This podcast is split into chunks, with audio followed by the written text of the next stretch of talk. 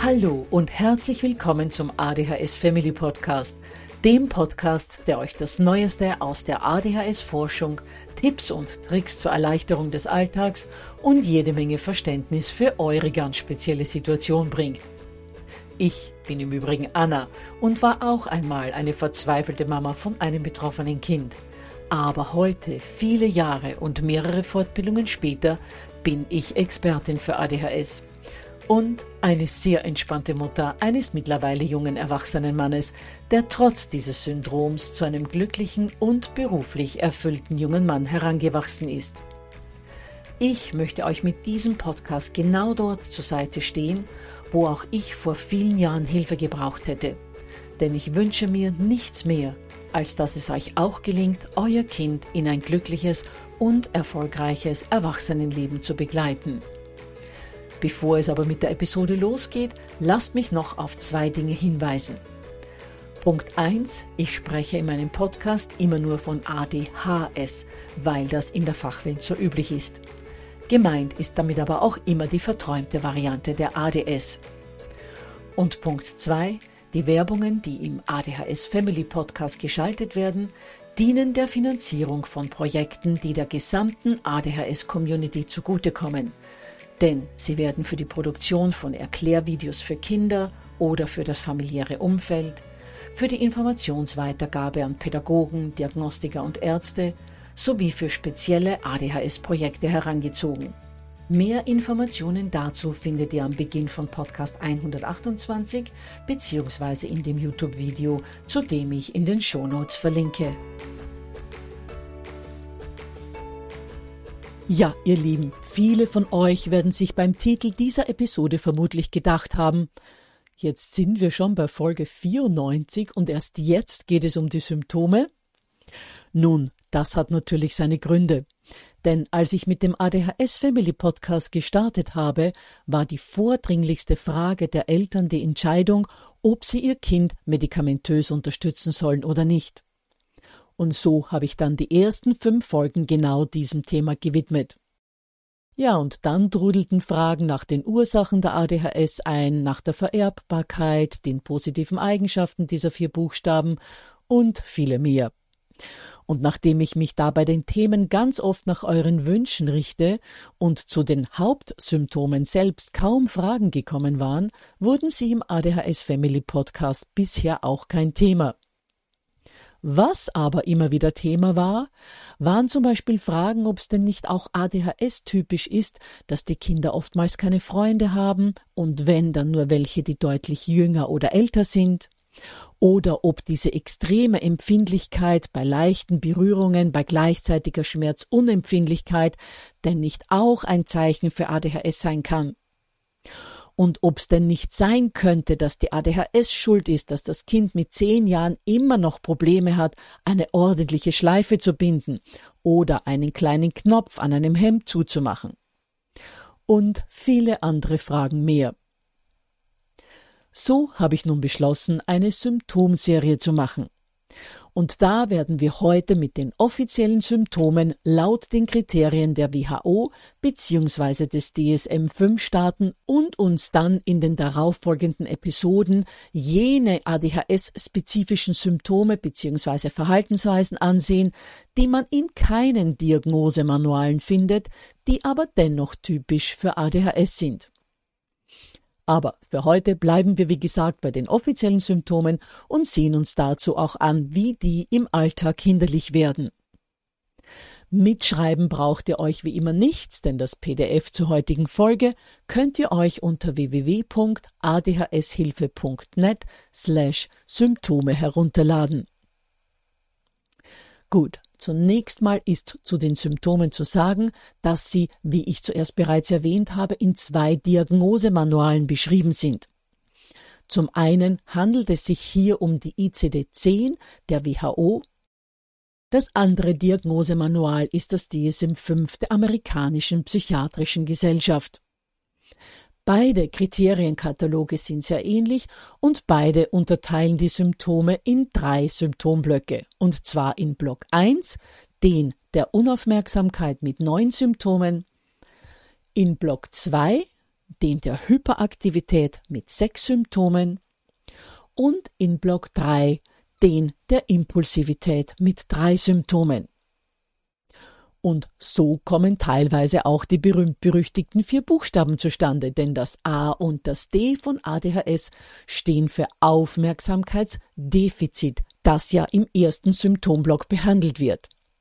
Das H steht für die Hyperaktivität, mit der sich der zweite Symptomblock beschäftigt, und das S steht für Syndrom oder Störung. Warum kein I für den Symptomblock der Impulsivität in der Abkürzung enthalten ist, wird für immer ein Rätsel bleiben, denn auch aus der geschichtlichen Entwicklung der ADHS und ihren diversen Bezeichnungen lässt sich das fehlende I nicht wirklich erklären. Gut, bevor wir uns nun aber den einzelnen Symptomen in den drei Blöcken widmen, lasst mich noch sagen, dass es bei ADHS ja drei unterschiedliche Subtypen gibt. Der erste ist der Mischtyp, der die Symptome aus allen drei Symptomblöcken aufweist und bei dem man dann eben von ADHS spricht. Neben dieser Mischvariante gibt es auch noch ADS, die reine Träumerchenvariante ohne Hyperaktivität. Und dann gibt es auch noch einen eher seltenen Typus, der nur hyperaktiv und impulsiv ist, der aber keine Aufmerksamkeitsprobleme hat. Gut, das vorausgeschickt, sehen wir uns die einzelnen Symptomblöcke und die darin beschriebenen Symptome an. Von den neun aufgelisteten Symptomen im ersten Block, also dem der Unaufmerksamkeit, müssen zumindest sechs zutreffen, damit ein Kind die Diagnose Aufmerksamkeitsdefizit erhalten kann. Das erste Symptom, das in diesem Block genannt wird, lautet beachtet häufig Einzelheiten nicht oder macht Flüchtigkeitsfehler bei den Schularbeiten, bei der Arbeit oder bei anderen Tätigkeiten. Die meisten von euch werden hier bereits mit dem Kopf nicken, denn so viele betroffene Kinder könnten verschiedene Alltagstätigkeiten, aber vor allem Hausaufgaben, Schulübungen und Klassenarbeiten deutlich besser erledigen, wenn sie konzentriert wären und in der Folge nicht so viele Flüchtigkeitsfehler machen würden. Und genau darum geht es beim zweiten Punkt dieses Symptomblocks. Der lautet nämlich hat oft Schwierigkeiten, längere Zeit die Aufmerksamkeit bei Aufgaben oder beim Spielen aufrechtzuerhalten. Auch wenn hier das Spielen genannt ist, ist dieses Unvermögen, die Aufmerksamkeit aufrechterhalten zu können, vor allem bei uninteressanten Tätigkeiten der Fall. Während bei Dingen, die von ADHS-Betroffene interessieren, die Aufmerksamkeit oft, wenn auch nicht immer, extrem lange und intensiv aufrechterhalten werden kann. Genau aus dem letztgenannten Grund müssen sich Kinder mit ADHS dann oft kritische Bemerkungen anhören wie Na bitte, wenn du willst, geht es ja können aber meistens nicht erklären, dass das nur eine Interessensache ist. Und würden sie es erklären, würden sie dafür gleich die nächste abwertende Antwort erhalten im Sinne von Ja, aber das Leben ist kein Wunschkonzert, wir alle müssen auch unangenehme Dinge machen. Punkt 3 von Block 1 gehört zu denjenigen, die uns Eltern oft an den Rand des Wahnsinns treiben. Und das ist folgender scheint häufig nicht zuzuhören, wenn andere ihn oder sie ansprechen. Oft hat man ja wirklich das Gefühl, die Kids befinden sich in einer Art Paralleluniversum, aus dem man sie nur mit einer stark erhöhten Lautstärke oder mit körperlicher Berührung holen kann. Weil wir aber oft nicht merken, dass die Kinder gar nicht zuhören, kommt es häufig zur nächsten typischen Verhaltensweise, also zu Punkt 4 in diesem Block, der da lautet führt häufig Anweisungen anderer nicht vollständig durch und kann Schularbeiten, andere Arbeiten oder Pflichten am Arbeitsplatz nicht zu Ende bringen. Klammer auf, nicht aufgrund oppositionellen Verhaltens oder von Verständnisschwierigkeiten. Klammer zu. Aber natürlich hindert nicht nur das Nicht-Zuhören die Kids oftmals am unvollständigen Ausführen von Arbeiten, sondern auch die Tatsache, dass sie geistig gar nicht bei der Sache sind, weil sie träumen oder sich ablenken lassen. Punkt 5 des Unaufmerksamkeitsblocks lautet hat häufig Schwierigkeiten, Aufgaben und Aktivitäten zu organisieren. Regelmäßige Hörer des ADHS Family Podcasts können sich vermutlich schon denken, warum das so ist. Weil die sogenannten Exekutivfunktionen, die man für Organisation, für planvolles Handeln und für vorausschauendes Denken nun mal braucht, bei Kindern mit ADHS in der Regel sehr schlecht ausgebildet sind und die meisten Kids zwei bis drei Jahre in der Entwicklung dieser Funktionen hinter nicht betroffenen Kindern herhinken. Punkt 6 hat vorwiegend etwas mit dem anders funktionierenden Gehirnstoffwechsel von Menschen mit ADHS zu tun. Ja, die meisten anderen Punkte auch, ist klar, aber gerade bei diesem Punkt möchte ich das erwähnen, denn Heranwachsenden mit ADHS wird immer wieder Faulheit und Motivationslosigkeit vorgeworfen. Punkt 6 lautet also Vermeidet häufig, hat eine Abneigung gegen oder beschäftigt sich häufig nur widerwillig mit Aufgaben, die länger andauernde geistige Anstrengungen erfordern, wie Mitarbeit im Unterricht oder Hausaufgaben. Und ja, so wie hier schon genannt, die Paradebeispiele für die länger andauernden geistigen Anstrengungen sind natürlich der Schulunterricht sowie Hausaufgaben und Lernen für Klassenarbeiten. Und die sind für fast alle Kids mit ADHS die absolute Höchststrafe denn genau dafür würde man einen reibungslos funktionierenden Gehirnstoffwechsel brauchen.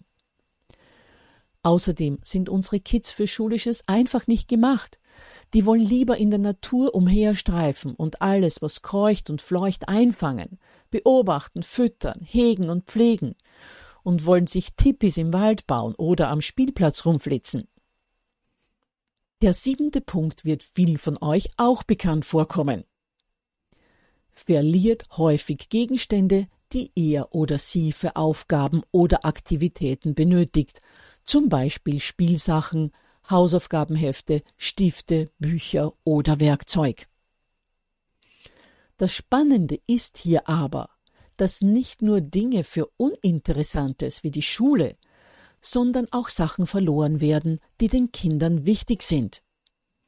Sie können ihre Aufmerksamkeit einfach nicht so lange auf das halten, was sie jetzt gerade tun, sondern sind in Gedanken schon wieder beim nächsten interessanten Ding, so dass Gegenstände, eben auch für sie wichtige, zu Hause oder in der Schule oder beim Freund liegen gelassen werden oder dann überhaupt verloren gehen.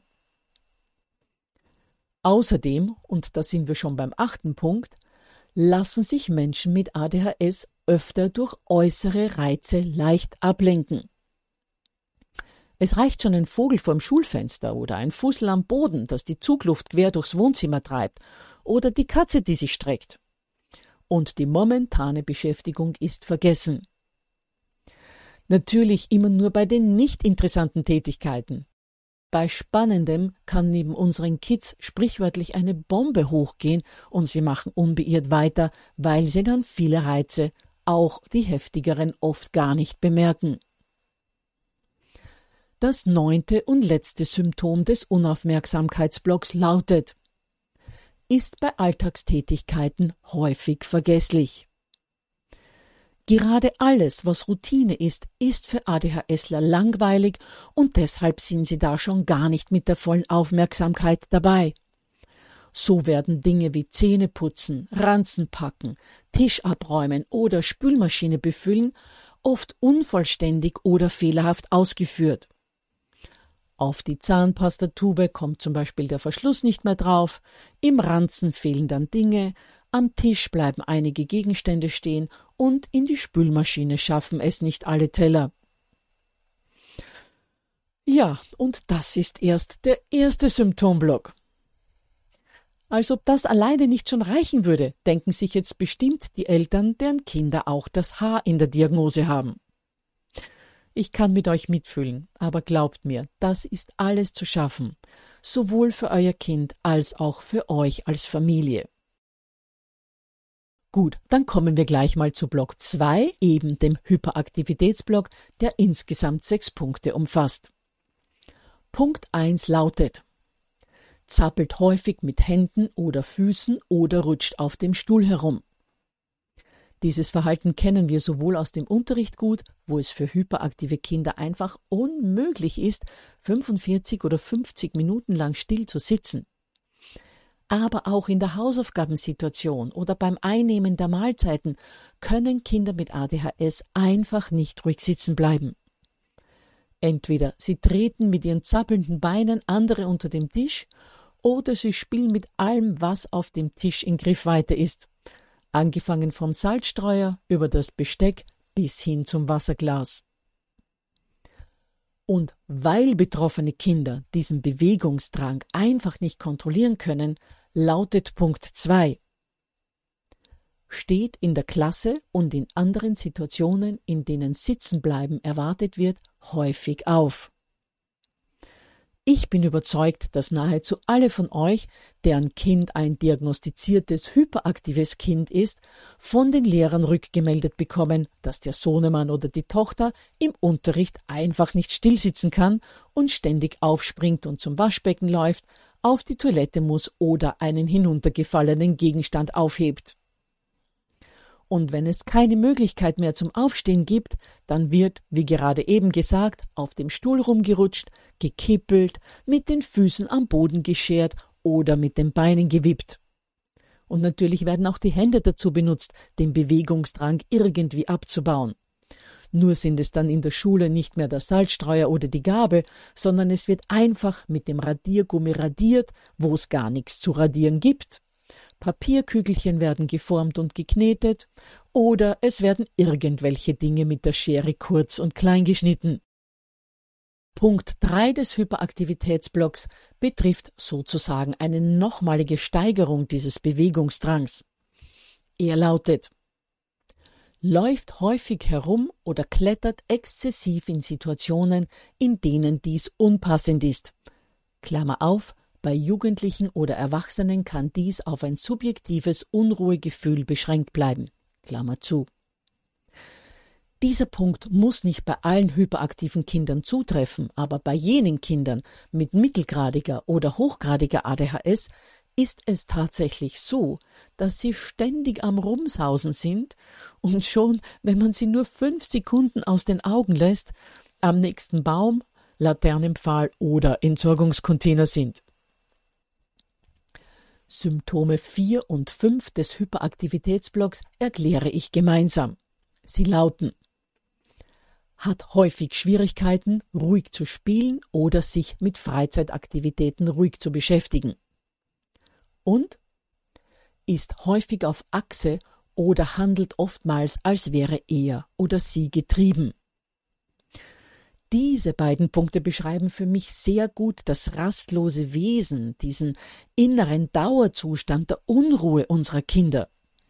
Unsere Kids wirken ja wirklich häufig, als hätten sie einen inneren Motor eingebaut, der sie ständig in Bewegung hält. Ja, man kann ein hyperaktives Kind auch mal eine Stunde konzentriert beim Lego-Spielen sehen, wenn das tatsächlich etwas ist, das das Kind total fesselt. Und für die wenigen Kinder unter den ADHS-Kindern, die Leseratten sind, kann es bei einem spannenden Buch auch mal passieren, dass sie ein, vielleicht sogar zwei Stunden am Sofa liegen und total in das Buch versunken sind. Aber insgesamt sind diese ruhigen Tätigkeiten deutlich seltener als bewegte Beschäftigungen. Und selbst in solchen Lego- oder Buchsituationen kann es sein, dass zwischendurch immer wieder mal aufgestanden wird, wohin gesaust wird, zurückgekommen wird und weitergebaut oder weitergelesen wird. Vor allem bei Kindern, die jünger als zwölf Jahre sind. Schließlich listet der Symptomkatalog der amerikanischen psychiatrischen Gesellschaft im Gegensatz zur ICD-10 das häufige, übermäßige, viele Reden im Hyperaktivitätsblock auf. Nicht alle Kinder, aber doch sehr viele reden oft ohne Punkt und Komma und sind kaum abzustellen. Wenn man dann tatsächlich eine kurze Zwischenfrage stellen möchte, reden sie einfach weiter und ignorieren die Frage oder geben eine kurze Antwort, in der sie oftmals gar nicht auf die Frage eingehen, sondern bei der die gehaltlose bzw. geistesabwesende, oft auch ungeduldige Antwort vielmehr zeigt, dass sie einfach nur weiterreden wollen. Und was oft besonders unangenehm in solchen Gesprächssituationen ist, ist zum einen die Tatsache, dass die Kids einen ständig unterbrechen, wenn man selbst mal ein oder zwei Sätze sagen möchte, und zum zweiten Fragen beantworten, die noch nicht mal zur Hälfte gestellt wurden. Allerdings sind das Verhaltensweisen, die bereits in den nächsten Symptomblock, nämlich den der Impulsivität, gehören. Lasst mich die drei Punkte, die dieser Block umfasst, mal vorlesen und dann sage ich gleich etwas dazu. Punkt 1 lautet, platzt häufig mit den Antworten heraus, bevor die Frage zu Ende gestellt ist. Punkt 2 kann nur schwer warten, bis er oder sie an der Reihe ist. Und Punkt 3 unterbricht und stört andere häufig, platzt zum Beispiel in Gespräche oder Spiele anderer hinein. Das Unangenehme beim ersten Punkt, dem Herausplatzen mit Antworten auf noch nicht zu Ende gestellte Fragen, ist, dass vom Kind dann oftmals Antworten gegeben werden, die gar nichts mit der beabsichtigten Frage zu tun haben, weil der Fragesteller oft eigentlich etwas ganz anderes fragen hatte wollen. Meist ist das dann bereits Anlass für Diskussionen oder Streit, weil das vorschnelle Antworten häufig dazu führt, dass man das Kind auffordert, sehr oft in schon sehr genervtem Ton, weil es ja nicht das erste Mal passiert, einen doch bitte endlich mal ausreden zu lassen, um zu hören, was man eigentlich fragen wollte. Und schon wird es laut.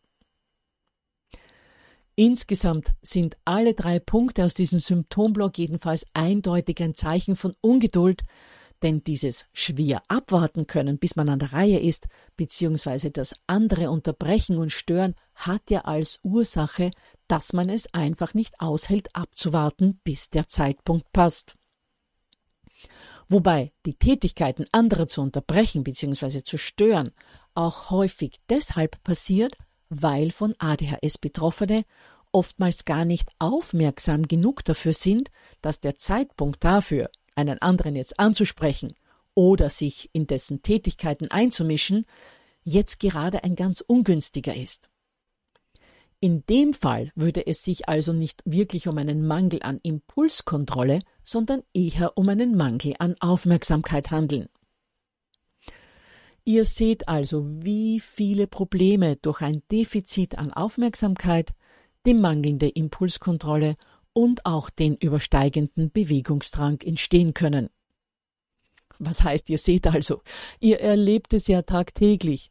Aber was ich damit sagen will, mit diesem Durchgehen der Symptome in den Diagnosemanualen wird einem nochmal so richtig bewusst vor Augen geführt, dass viele Verhaltensweisen und Problemsituationen im Alltag und im Miteinander mit unseren Kindern tatsächlich durch die ADHS hervorgerufen werden und die Kinder sozusagen nichts dafür können.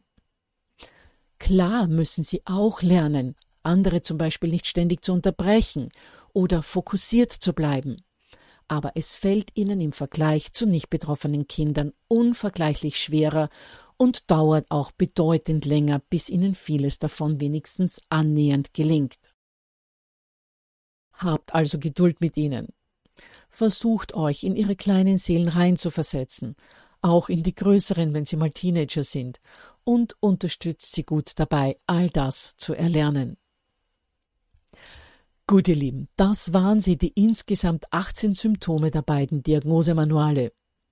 Nächste Woche geht es dann weiter mit vielen ADHS-typischen Verhaltensweisen, die in diesen Katalogen nicht aufgelistet sind, in denen ihr aber auch oftmals eure Kinder erkennen werdet. Dann weise ich nochmals abschließend auf das PDF hin, das ihr euch unter www.adhshilfe.net slash Symptome herunterladen könnt und freue mich, wenn ihr nächste Woche wieder mit dabei seid.